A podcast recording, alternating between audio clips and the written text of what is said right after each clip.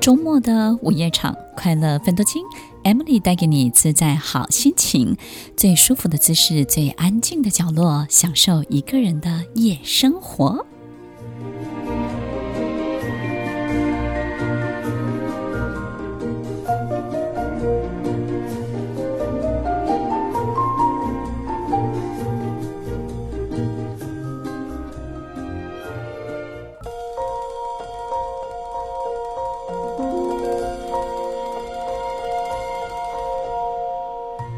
欢迎收听《快乐分多金》，我是 Emily，在每周六晚间八点到十点，与您在空中共度美好的时光。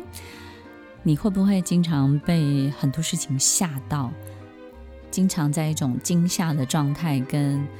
好像在接球的一种考验当中，我们可能会遇到很多的状况，然后考验着我们回应的方式，对不对呢？很多的书上都会。告诉我们，这个世界长什么样子，不是它发生了什么事情，而是你回应了什么。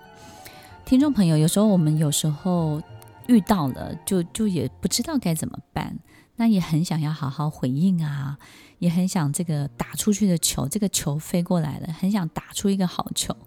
但是就。能力有限，资源有限，很多事情能够想到的也没有办法在当下反应的那么好的时候，我们就没有办法打出一个非常漂亮漂亮的全雷达。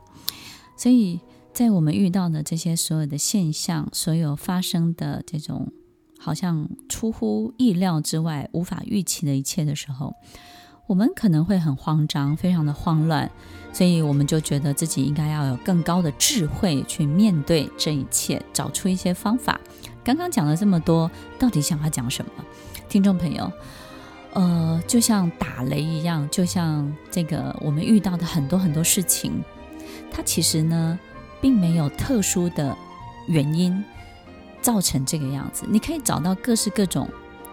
好像促成的条件，但是你真的要找出它很根本的原因的时候，其实是不容易找到的。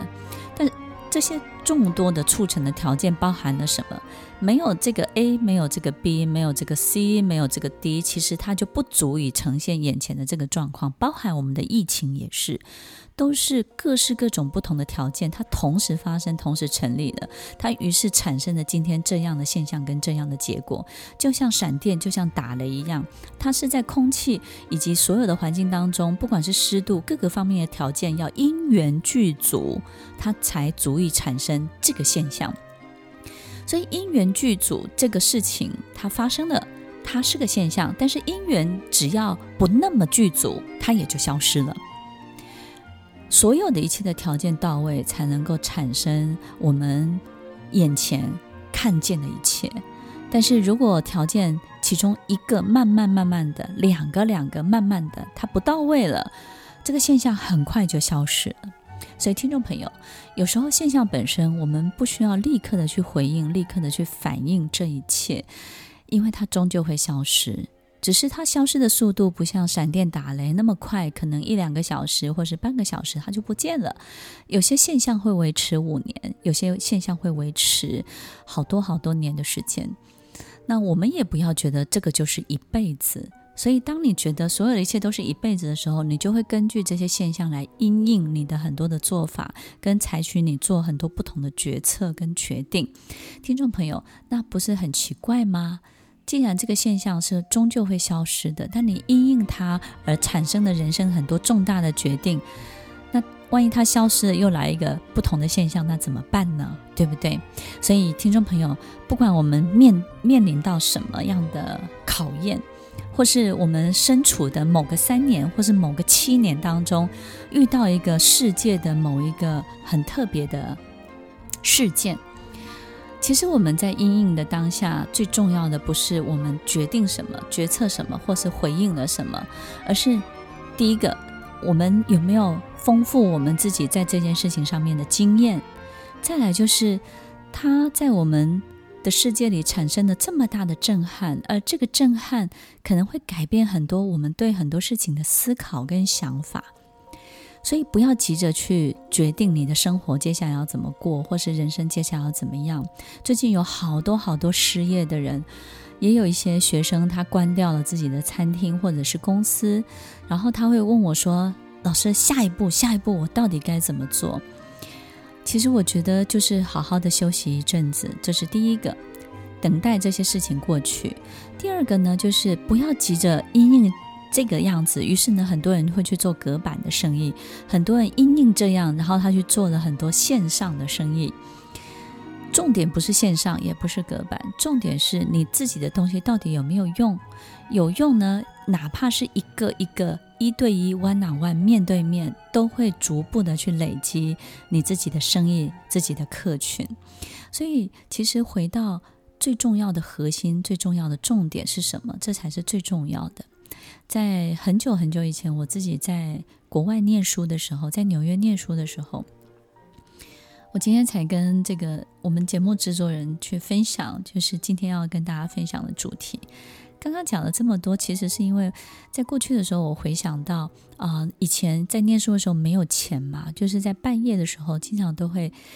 就是穿很多大衣，对不对？然后趁着半夜没人的时候，到那个印度小店、印度的杂货店。那在纽约呢，印度杂货店很多报纸呢，都会在过了十二点之后呢，他才会把当天的报纸剪掉报头之后呢，放在外面让别人回收。